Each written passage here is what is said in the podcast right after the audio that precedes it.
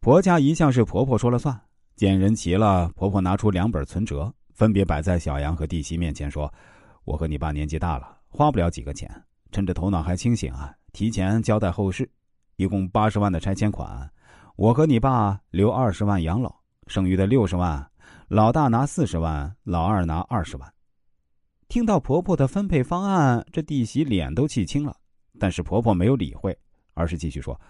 这样分很公平。当初大儿媳结婚没买房，连三万的彩礼啊，都是欠了六年都没给。二媳妇的房呢，花了几十万。这几年啊，我和你爸累死累活，终于把债务还清了。所以总体来说呢，我们亏欠大儿媳。小杨这才看清婆婆的真面目。原来婆婆心里啊，始终有杆秤，并非偏心小叔子。其实仔细一想，可怜天下父母心。当初公婆做出那个选择也是逼不得已，大儿媳已经娶过门，煮熟的鸭子不怕飞了。可一旦小儿子的婚事吹了，依照他们的家庭条件，再想谈对象不是一件容易的事儿。总不能看着他打光棍吧？从那一刻起，小杨突然对公婆心生敬意，也为自己曾经的耿耿于怀感到脸红。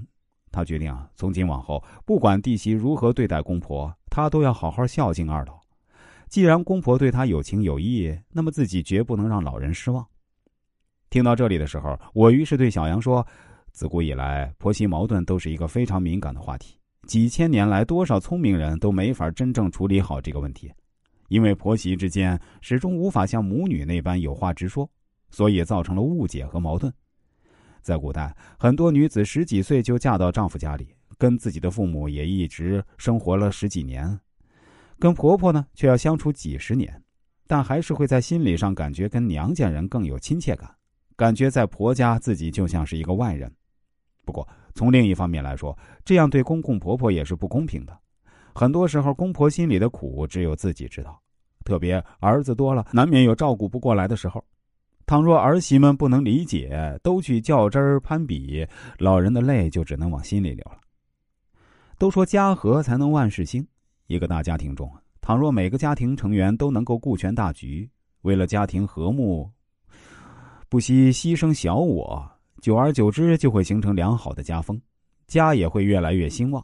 另外，对于小杨的情况，我还叮嘱他说：“他这个弟媳绝对不会是个善类，他一定还是要尽早搬出去，尽量不要跟弟媳妇长期生活在一起。”小杨回答说：“他自己也感觉到了，自己跟老公商量好了。”打算在县城买套房，确实，也不想跟弟媳啊长期生活在一起。